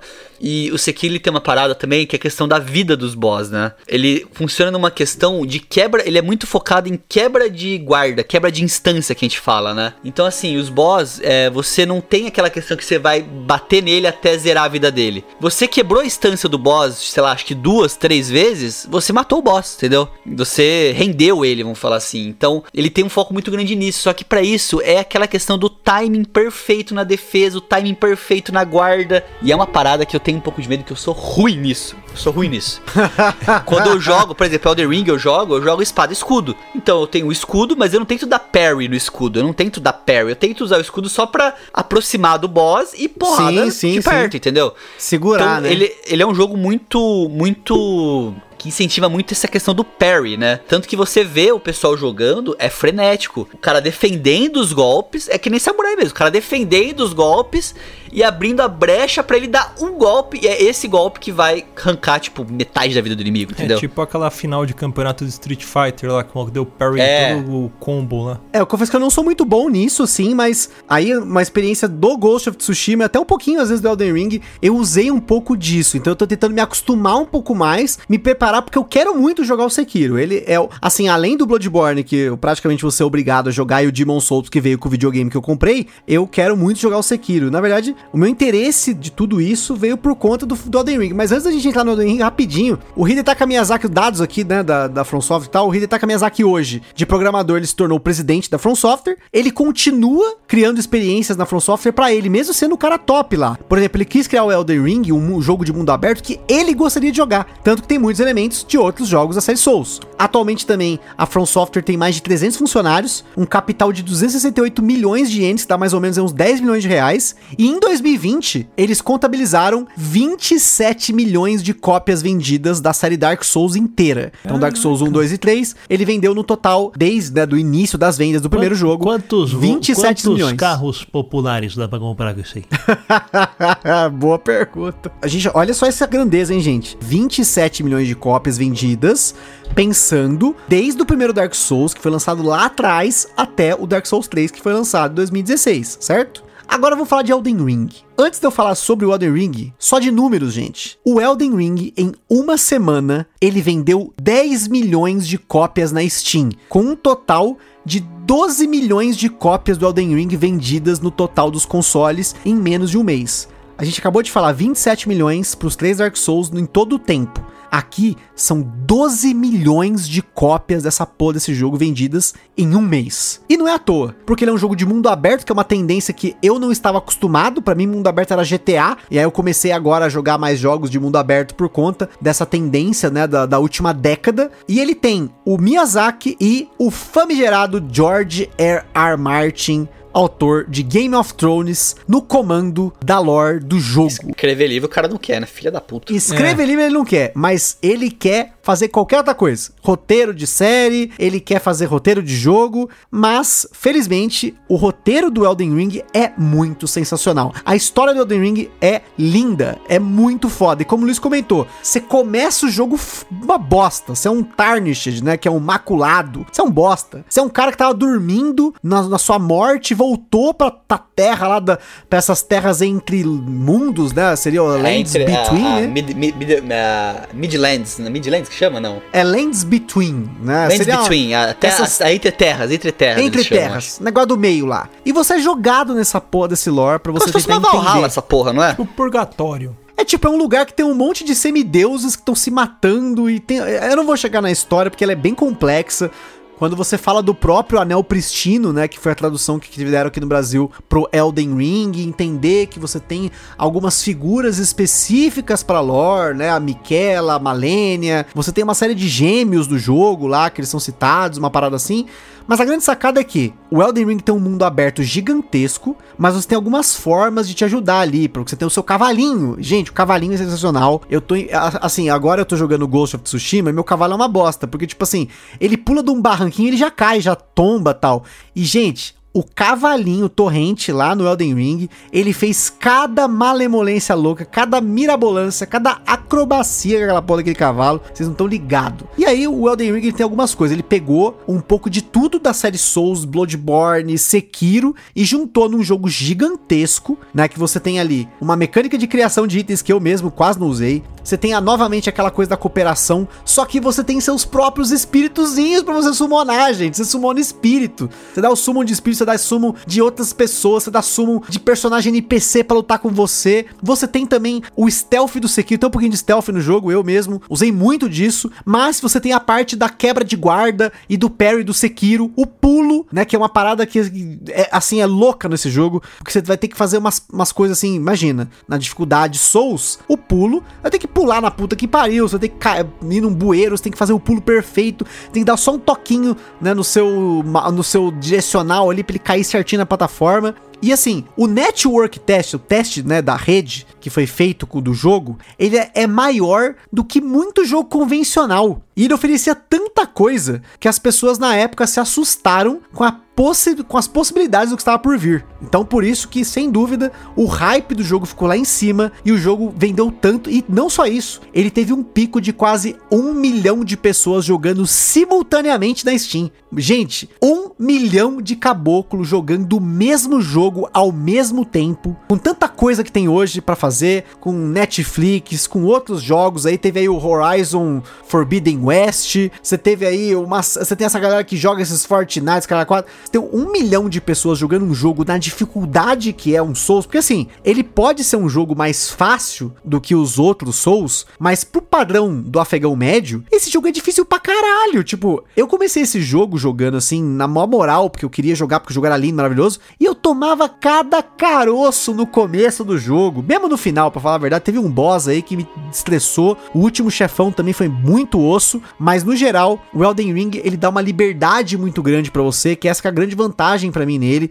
Porque se você quer ficar overpower, você pode até conseguir. Não vai ser aquele overpower de um jogo que você sai xizando tudo, sai patando tudo sem né, tomar um dano, mas ao mesmo tempo você consegue causar muito dano. Aí fica aquela coisa: você causa muito e toma muito também. Porque mesmo os inimigos, você pode estar o mais overpower possível. Inimigo das terceira área do jogo lá que chama Kailid. Se você entrar em Kailid no level Você se 500, level 500, deixa o controle solto por 10 segundos, você vai morrer. Porque tem cachorro que parece tiranossauro, tem uns corvos do capiroto, tem os cavaleiros que aparecem lá no meio, tem os bichos que tacam um tipo de uma doença em você que você vai apodrecendo no jogo. Então assim, o Elden Ring, ele tem todos os elementos né, dessa série Souls, mas ele aplica num cenário gigantesco, com uma lore gigantesca. Ele não tem gráficos maravilhosos. Ele é um, como o Luiz falou, ele é um jogo de Play 5 que foi feito para Play 4 com gráfico de Play 3. Então, assim, de, de em relação à inovação em si mesmo, ele não tem nada de inovador. Mas é a junção de tudo que foi feito nele que transformou ele numa obra-prima. Eu aqui posso afirmar isso hoje, porque eu platinei o jogo, eu terminei, e não só platinei, porque depois que eu platinei o jogo, eu ainda fui dungeon a dungeon, fui matando todos os boss do jogo, eu peguei um monte de arma, eu fui fazendo side quest, porque tem uma caralhada de side quest, eu quis ver todos os finais, porque eu tava tão empolgado, esse, esse um mês e meio que eu fiquei imergido no Elden Ring, foi uma experiência muito louca. Porque ao mesmo tempo que ele tirou um pouco da minha zona de conforto, que era jogar jogo no Easy, que era jogar joguinho de celular, eu também tive uma experiência muito grandiosa com a história do jogo, com você descobrir as coisas ao longo do tempo. Você fala, porra, o que é essa história de dois dedos? Mas aí tem o três dedos, e aí você tem os caras, né, tipo, da ordem da faca preta, e aí tem as bruxinhas no jogo. Você tem a mansão vulcânica, A mansão tem a vulcânica, né. O tipo- que, que, é- que, que é Necron? Gente, na boa, eu entendo que tem jogo que é muito hype pra pouco jogo, mas sinceramente, eu tô falando aqui pra vocês, eu tô afirmando que se esse jogo não ganhar o Game of the Year desse ano, Se não Tem ganhar o marmelada. Oscar, o Will Smith vai dar um tapa na cara de quem. Vai, é vai sim. marmelada, gente. Ele tem que ganhar esse. Gente, o Elden Ring, assim, ele tá. é, Inclusive tem outros jogos que tá saindo aí, que tô tentando imitar. Teve o Final Fantasy Stranger of Paradise aí, tomando no rabo, porque quis lançar junto com o Elden Ring. E, gente, o Elden Ring, olha o tamanho desse lançamento. E não é à toa. É difícil eu descrever, porque se eu for descrever algumas coisas, eu vou dar spoiler do jogo. E eu não queria fazer isso porque eu tive experiências assim de arrepiar, de batalha, de que você entrar numa batalha. Imagina, olha, imagina essa cena. Você tá entrando numa batalha, o campo de batalha é um deserto gigantesco. Tem um monte de gente nessa batalha. Você tem que ir atrás do boss e o boss tá lá no longe, te tacando flecha, e você tá correndo, você tá desviando, você tá desviando, você vai chegando perto do boss, ele começa a tacar coisa em você, e aí tem a galera que tá junto com você tentando matar, porque tá todo mundo tentando matar esse boss. Só que o boss é difícil pra caralho, ele é forte pra caralho. E aí, eu, nesse dia específico que eu tava jogando esse jogo, E esse boss é durante um festival, né? é é durante um festival. E nesse dia específico eu tava, com- eu tava com muita adrenalina, porque eu já tinha matado alguns outros chefes pra chegar nele, que eu não tinha conseguido matar no dia anterior, porque nerfaram a minha espada, eu tinha que mudar minha build e tal. E eu tava, tipo, muito na adrenalina, ao ponto de que eu matei esse chefe sem tomar um dano. Porque eu tava tão louco que eu tava desviando na hora certa. Eu dava o- o- a roladinha do Sonic, ia lá, batia no boss, e a galera vinha e batia, e ele perdia a atenção. E aí tem uma parte dessa luta que acontece um evento, né, no meio da luta, você não tá esperando. Os caras começam a jogar truco no meio da batalha, é isso. Nunca espera Pô, que vai acontecer. Cara, Se o é truco mais pudesse te matar, que né? Se o porque você pode morrer mesmo. Cara, depois de você fizer tudo que eu falei agora, você pode dar uma vacilada e morrer, e aí o negócio fica mais difícil ainda. E eu lá, pai, desvia, não sei o que, e bate, invoca a galera pro cara voltar e mais. Então, assim, foi uma luta absurda. Mas assim, não porque ela foi difícil, porque ela foi difícil, porque teve outras lutas que eu morri, morri, morri, morri 30, 40 vezes na luta, mas essa luta especificamente, ela foi muito marcante pro quanto ela me trouxe de experiência, que eu acho que essa é a grande sacada pra mim do Elden Ring. ele te solta num mundo de experiências. Se você quiser começar a cavalgar pelo jogo e entrar em áreas aleatórias, você vai ver coisinhas pequenininhas, né? Tipo, eu e a Carol um dia, a gente tava, eu não queria matar boss, não queria fazer nada, eu queria só andar. E a Carol tava comigo tal, a gente, ah, vamos naquele lugar ali, né? E aí eu fui, não sei o que, pula pra um lado, cai na plataforma, faz aquilo lá. E no final da- desse local que eu cheguei, que é uma, é uma torre gigante, eu não consegui entrar nela, mas eu cheguei na base dessa torre. E aí, simplesmente, jogado no cenário, tinham 12 cadeiras, um monte de gente morta sentada nessas cadeiras. E uma tipo assim, professora com um cotoco de giz na mão escrevendo: Por favor, salvem a professorinha. Essa só quem viu sair de baixo vai saber. Olha o quanto o cenário pode te contar sem te falar nada. Você fica imaginando. Caramba, o que, que aconteceu aqui? A gente ficava dando risada aqui. Caralho, o que, que aconteceu, né? Tipo, que foda. E essa coisa de especular é muito legal. Sabe uma coisa da hora que eu lembro, Gus, que aconteceu comigo esses dias, né? Que eu cheguei na cidade, vamos falar, principal do jogo. Todos os jogos da From tem um lugar principal, assim, que você chega, você, aquele lugar que você fala, caralho, que lugar é esse? Você tem Anorlondo nos Dark Souls, que é um lugar foda pra caralho. Você tem Arnan no, no- no- nos jogos da Blood, do Bloodborne. E nesse jogo você tem uma cidade principal que você chega nela e você fala, caralho, que mapa é esse? Eu cheguei, cheguei, entendeu? E você tá ouvindo a música do mapa, você tá ouvindo uma trompetinha, assim, "Ih", bem fina, você fala, caralho, olha essa trilha. Aí você olha e tá ficando maior a música. Aí você olha, é o inimigo que tá tocando a música, é o inimigo. sabe? Você fala, caralho, ele tá tocando, mas daqui a pouco o inimigo solta a trompeta e começa a atacar você. Eu falei, filha da puta. Outro encontro foda que eu tive em The- Elden Ring também. Subindo no mapa, assim, subindo uma, uma- escalando uma montanha. Aí eu comecei a ouvir um. alguém falando, sabe? Tipo, parecia que tava rezando, tipo, uma missa, assim. Uhum. Sim, sim, sim. Caralho, o que, que é isso, velho? Tem algum, tem algum NPC aqui, né? Aí eu procurando, procurando, eu juro que eu fiquei uns minutos procurando. Aí eu olhei e falei, peraí, não é possível. O inimigo, o inimigo era tipo um monstro assim, ele tava meio que rezando, sabe, em latim. É uma latim. sirena, né? Ela tem uma música, né? Isso, Puta, é tipo uma, muito foda. cantando. Aí que acontece, ô Luciano? Você, que já sabe que esse jogo é jogo de filho da puta, eu travei. Eu falei, caralho, velho. Tipo, arrepiei. Falei, caralho, Vou morrer. caralho, mano. Caralho, velho, o bicho tá. Não, mano, não é possível. O bicho tá cantando. Ele tá. Que que é isso, cara? É genuinamente assustador, sem ter nada demais, sabe? Porque assim, você sempre espera que quem fala é o, é- são as pessoas, né? Você vai esperar um monstro falando, tipo, na sua frente. Muito menos cantando, orando, né? cantando, orando, e você fala, caralho, que que é isso, velho? E o jogo ele te bota em parafuso muitas vezes, pelo menos fazer isso, faz isso comigo, que você não sabe a reação. Você não sabe se você vai, tipo, se eu, eu vou pra frente, eu, eu- eu tento vir pra cá, sabe? Tem um lugar, por exemplo, que me lembrou muito o Senhor dos Anéis. É um lugar que se você olhar direto pra aquele lugar, você fica louco A e torre morre. do Sauron lá, né?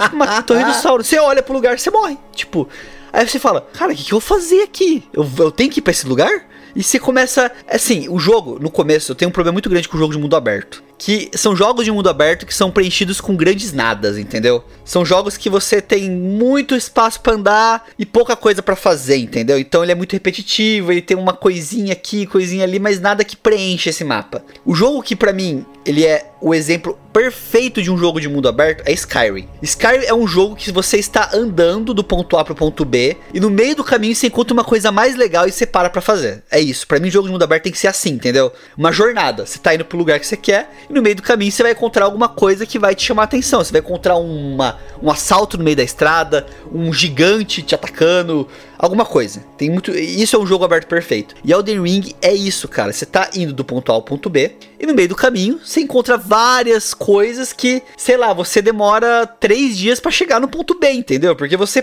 vai parando pra fazer as coisas. É. Elden Ring tem uma questão que eu abro o mapa e falo: caralho, é grande, hein, velho? Olha o tamanho dessa porra, velho. A primeira coisa que eu faço quando eu começo a jogar um jogo de mundo aberto é abrir o mapa e ver o tamanho do mapa. É, eu geralmente faço isso também. Eu falo, caralho, filha da puta, é muito grande, velho. Nem fudendo que eu vou fazer isso aqui tudo. Mas o Elden Ring, cara, ele tem essa parada de pequenos objetivos, sabe? O jogo ele, não, ele te dá, ele, ele não tem quest no jogo assim principal que, sabe, você tem, você marca no mapa quest e vai pra lá, sabe? Que geralmente os jogos têm. Ele tem pequenos objetivos e objetivos grandes. Então você acaba criando a sua, o seu, a sua rota. O Gusta, ele foi lá e platinou o jogo e fez do jeito dele. Eu não, eu tô numa pegada totalmente diferente. Eu tô liberando pedaço por pedaço do mapa. Naquele pedaço eu exploro tudo que eu posso, mato todos os boss pra seguir pro próximo pedaço e etc, etc. Cada um tem seu jeito e não tá errado, né? Cada um, cada jeito tem sua consequência, sua forma, mas ele é um jogo que assim, se eu quiser ir do ponto A ao ponto B do mapa, eu tenho certeza que no meio do caminho eu encontro três, quatro coisas que vão chamar mais minha atenção e vão fazer eu parar ou desviar meu foco ou mudar meu objetivo. Você vai encontrar um, um item para pegar, você vai encontrar uma caverna, um dragão, vai encontrar alguma coisa que vai falar, uou, peraí, cara, peraí, deixa eu, calma um pouquinho, deixa eu, ao invés de ir pra cá, deixa eu ver isso aqui que tá acontecendo aqui agora. Ele é muito isso, cara, isso que me deixa muito satisfeito que é essa vivacidade do jogo, entendeu? Do jogo não tá, não tá te esperando. Cara, tem uma experiência muito louca. Eu não sei se você já viu isso no Elden Ring, mas tem uma vila num lugar lá no topo do mapa que Dos moinhos. a Vila dos Moinhos, gente. Gente, a Vila dos Moinhos. Pra quem não assistiu Midsommar, imagina uma vila que você tá chegando, você tá no meio do, do nada ali e tal, perto de uma cidade. Chegou um maluco de bicicleta entregando carta. você tá subindo a sua rampinha, né? Com a sua cartinha, né? Que você vai entregar pra alguém, né? E você vê uma musiquinha lá, lá, lá, lá, lá, lá, lá. E você vê umas minas com umas flores na cabeça dançando e rodando. E o símbolo do Elden Ring, do, do Anel E Pristino... quando você fala mina, não é mina tipo assim, humano, são os monstros, são os inimigos. É, exatamente. Eles estão dançando e rodando. E você tem o símbolo do, do anel, né? Que, que é o do anel pristino. Ele tá cheio de flores, assim. Então você, e você entra, os inimigos não te atacam. Você fica tipo, caralho, o que eu tô fazendo aqui? Na hora o cu trava. Porque se o inimigo não tá te, te atacando, alguma coisa vai dar errada. Porque tudo do Elden Ring dá errado. Pra vocês terem uma noção. Tudo, tudo tem uma barra de vida. tudo tá barra de vida. Mas vocês terem uma noção do Elden Ring, principalmente no começo, depois eu comecei a ficar mais tranquilo. Mas quando eu comecei a jogar o Elden Ring, uma coisa que eu não gosto desses jogos de mundo aberto é falta de trilha sonora. Ele tem uma trilha ambiente, geralmente, só que tem uma trilha específica do Elden Ring, que é, inclusive, é geralmente nos piores lugares, que é um violino desafinado, que ele mantém uma nota que ela vai, tipo, modulando, e isso é muito perturbador. E aí eu costumo jogar de fone. Então, às vezes, eu chegava de madrugada, tô lá jogando, coloco meu foninho lá, e eu começava a ouvir a caralha da música. E, gente, isso me dava uma ansiedade absurda, ao ponto de que, às vezes, eu tô andando. E sem querer o inimigo me ver me dar uma tacada, arrepiava os cabelos até da minha perna. Porque é um medo que você sente. Assim, eu já senti muita coisa com vários jogos. O, o Luiz comentou Silent Hill, e acho que o sentimento do Silent Hill é muito esse jump scare, né? Pra mim, o Elden Ring, ele me dá um sentimento de medo de verdade. Ao ponto de, de um medo que, quando você toma susto no jogo, era foda, porque tem uns dungeons lá que estão umas gárgulas, parecem uns goblins, assim, né? Eles Chato são muito filha da puta. Porque mesmo esse inimigo que tá no- na primeira dungeon, ele é capaz de te matar no final do jogo. Porque ele é muito filha da puta, ele é muito rápido, ele tem um moveset, né? Um, um esquema de movimentação muito errático. Ele dá ré, aí ele sai correndo, ele para, ele te dá um golpe, ele volta, ele tá com uma faca em você. Ele, tem, ele é bem complexo, é um inimiguinho do jogo que é super complexo. E é vira e mexe, eu tô andando em dungeon, um filho da puta desse pula do teto, me dá uma facada, eu tomava um susto, largava o controle e morria. Eu deixava, eu falava, foda-se, morri. Porque o coração parou ali, né? E, e essa música, né, do, desse violino, chegava ao ponto de eu desligar o videogame, tirar o fone, deitar na cama e eu continuar ouvindo a porra do violino na minha cabeça. Cara, isso foi uma experiência absurdamente amedrontadora, mas foi muito foda. Por isso que assim, pra mim o Elden Ring, ele já marcou pra mim dos meus top jogos. Porém, eu ainda acho que se ele tivesse uma trilha sonora melhor, né, chegar nos boss, ter um tema de boss, né? É uma coisa muito de japonês isso, Que né? tem no Bloodborne isso. Você tem o tema específico do boss e é uma música muito marcada, não é tão orquestrada, né? Porque acabou o Elden Ring, eu mal lembro das músicas. Eu lembro só desse barulho que é esse violino desafinado aí. Eu te mandei agora no privado lá, Augusto. É, aqui um vídeo é Elden Ring Rise Tarnished, an Elden Ring Workout Remix. Olha aí, ó. Um remix pra treinar. pra treinar com o Elden Ring. Aí eu vou treinar com o cu apertado mesmo, né? Mas ó, só completando né, essa parte assim de Elden Ring, assim, que a gente tá falando, rasgando a elogio do jogo. A gente vai. Vamos fazer uma vaquinha pro Luciano pra ele poder jogar Elden Ring também. Que. Mas é, aí você tem, você tem que só encarar a jornada, Luciano. Que o negócio você vai, você vai, você vai sofrer. Tem que platinar, fazer- tem que gente tinha platinar. fazer isso no Twitch, eu, É. eu jogando e você assistindo e, e a gente se Isso, comunicando. o, o, não, o Gusto é de coach seu. Isso. Mas assim, ó, tem que platinar, gente. Tem que, porque assim, a platina dele não é muito difícil. Porque pra platinar, você precisa fazer muito menos do que o jogo te oferece. Tanto que nem eu comentei, eu platinei o jogo, putz, eu tinha coisa pra caralho que eu fiquei fazendo depois, Não, é isso que eu ia falar. tal, né? O jogo, ele dá uma sensação que ele tem muita coisa ali, é conteúdo secreto, vou falar assim, é coisas escondidas do jogo, sabe? Muita coisa que você vê no jogo, dá a perceber que é tipo assim, cara, eu não precisava passar por isso. Mas existe, sabe? Ele é um negócio que é, é que nem você falou. Se eu quiser zerar o jogo indo reto nas missões e nos objetivos, você zera. Normal, você não vai ter nenhum problema. Você zera esse jogo em 40, 30 horas. Mas, cara, eu tô com 50 horas de jogo, eu não tô nem na metade. É, eu terminei com 80, mas eu tenho assistido a, a coisa que eu nunca fazia também, olha só, né? Eu não costumava acompanhar essas paradas de speedrun, né, e tudo mais, né? E eu comecei a acompanhar um canal de um cara chamado Distortion 2, que ele é um especialista em speedruns, bugadas, principalmente speedrun de bug, mas ele também faz outras speedruns. Ele tá nos 7 minutos. Já? Ele zerou, ele zerou o Elden Ring em 6.59 minutos. Louco. por causa que, assim, no PC, eles descobriram vários bugs, incluindo um bug que chama Zip, The Zip.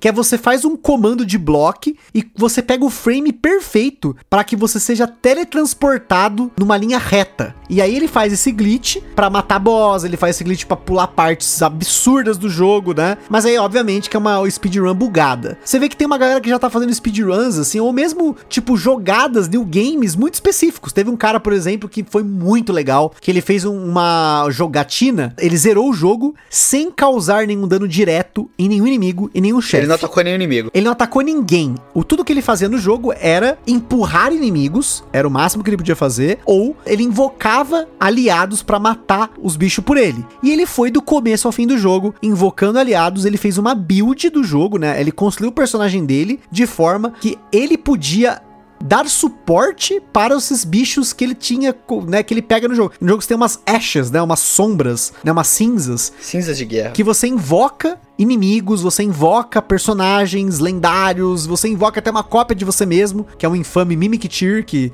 ele foi nerfado depois, né, e tudo mais, mas ainda assim é, uma- é um summon absurdamente forte, porque ele é uma cópia exata de você. E aí, esse cara, ele montou todo um esquema no jogo pra ele terminar o jogo sem bater ninguém, ele conseguiu. E eu me diverti pra caralho assistindo o conteúdo dele, porque, tipo, é, é, o gente, tá saindo tanto conteúdo de Elden Ring nos canais, de coisas que os caras estão fazendo, estão pegando, sabe, pegando a, a- inteligência artificial do jogo, colocando boss contra boss, assim. Eu tenho me divertido muito com o pós-jogo dele, apesar de eu já ter movido, né, eu já tá em outra, eu tô jogando Ghost of Tsushima, mas eu ainda continuo consumindo o conteúdo de Elden Ring, porque eu já tô com aquela sensação de tipo assim, cara, como foi bom e eu queria repetir isso, mas sabe quando você não tá muito afim de começar outro new game e isso estragar um pouco da experiência, né? De você enxergar o jogo diferente e não for tão legal, porque a primeira vez é que foi tão maravilhosa assim, né? Mas eu acho que o Elden Ring ele tem essa capacidade, né? De provavelmente daqui a anos as pessoas vão estar descobrindo coisa e eles vão provavelmente vão fazer alguma DLC, vão fazer algum conteúdo extra aí, porque o jogo merece e ele tem muita coisa pra ser explorada ainda. É, e, e até isso inspirou muito outros jogos também, né? Que vieram, que tem esse mesmo formato, assim, de estilo de jogo do Souls-like, Soulsborne que a gente fala, né? A gente tem o Hollow Knight, né? Que o Luciano já comentou até que você zerou, né, Luciano? Não chegou a platinar, mas É. quase lá, né? Eu não platinei por causa de uma insígnia que eu não consigo nem fudendo pegar. Que é um jogo também 2D, né? Ele usa esse mesmo conceito, mas em 2D, e é muito legal, muito interessante a forma que ele trata isso. Ele, ele é aquele famoso Soulsvania, né? Que ele tem a mecânica do Isso. Dark Souls misturado com Castlevania. Isso. A gente tem também ali o Blasphemous, também, que é o mesmo esquemão também, né? Platinei, Gustavo- esse sim. Eu, na verdade, eu não platinei. Eu fiz 100% no Switch. Que também. Ah, tá. Inclusive, esse jogo é lindo, maravilhoso. Podia ter uma versão dele remake PlayStation 5 pela Bluepoint lá, seria lindo. Ó, a gente tem jogos como Mortal Shell, a gente tem Remnant from the Ashes, a gente tem Ashen também, que é um jogo que fez bastante sucesso. A gente tem Nioh, Nioh também é um jogo nesse mesmo estilão também, que tem essa mesma pegada aí do, do Souls. E tem um jogo que, querendo ou não, ele é totalmente Souls-like, Soulsborne e etc, o que for, que a gente não percebe muito isso, mas se você parar pra pensar, é muito parecido, que é o God of War. O novo God of War é um jogo Souls-like. Eu ia falar o Dantes Inferno. Porque o Dantes Inferno é um mod de God of War também, né? É, mas eu falo do God of War, o novo. Ah, o do Play tá, 4. tá. Pega o estilo do God of War, pega a forma que o combate funciona no jogo, como que ele trata as lutas normais e os bosses, e você vai perceber que é um jogo Dark Souls. É um Dark Souls, o novo God of War. É, o, Ele- o Dantes Inferno ele é um pouco mais na linha gótica de jogo, não na mecânica, né? Mas na linha gótica ele é bem parecido também. Sim, sim. Mas que não sei se você chegou a jogar, Luciano, Gusta, esse novo God of War aí. Joguei, adorei, Mas- inclusive. Eu achei Ele maravilhoso. É, e não, e ele não é um jogo da. um, um Souls da vida? É, ele tem uma movimentação muito mais tática, né? Eu senti que esse God of War novo, apesar de você ter níveis de dificuldade, né? Você pode simplesmente colocar no easy lá e foda-se, né? Mas ele tem uma pegada mais tática, ele tem um mundo aberto, Uma- semi-aberto, na a verdade, posição né? de câmera, o esquema do jogo de ataques, de como você trata os ataques, de construção de algumas builds. Você faz isso no jogo, né? É coisa que você é só esmagar botão antes, agora não é mais. Você tem o ataque que ele é mais eficiente aqui, um ataque que quebra isso aqui, a forma que você tem os encontros, ali, o mapa, o formato do mapa, percebe nisso também, Gusta. Ele é um mapa que ele não é um mapa linear, ele é um mapa que ele tem um formato muito parecido com os mapas do Dark Souls 3, por exemplo, que você tem meio que um hub, do hub você vai abrindo os pedaços ali e tem ali uma mini dungeon naquele lugar, entendeu?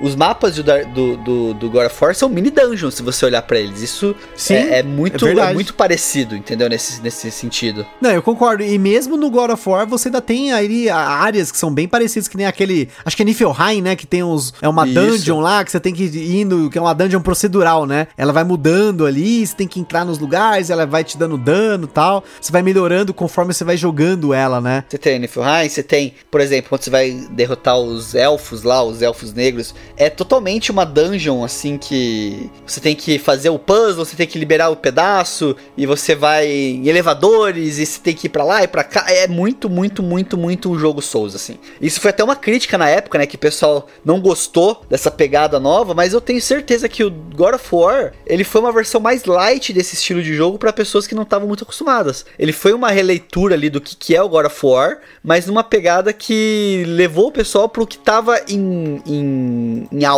na- no momento, né?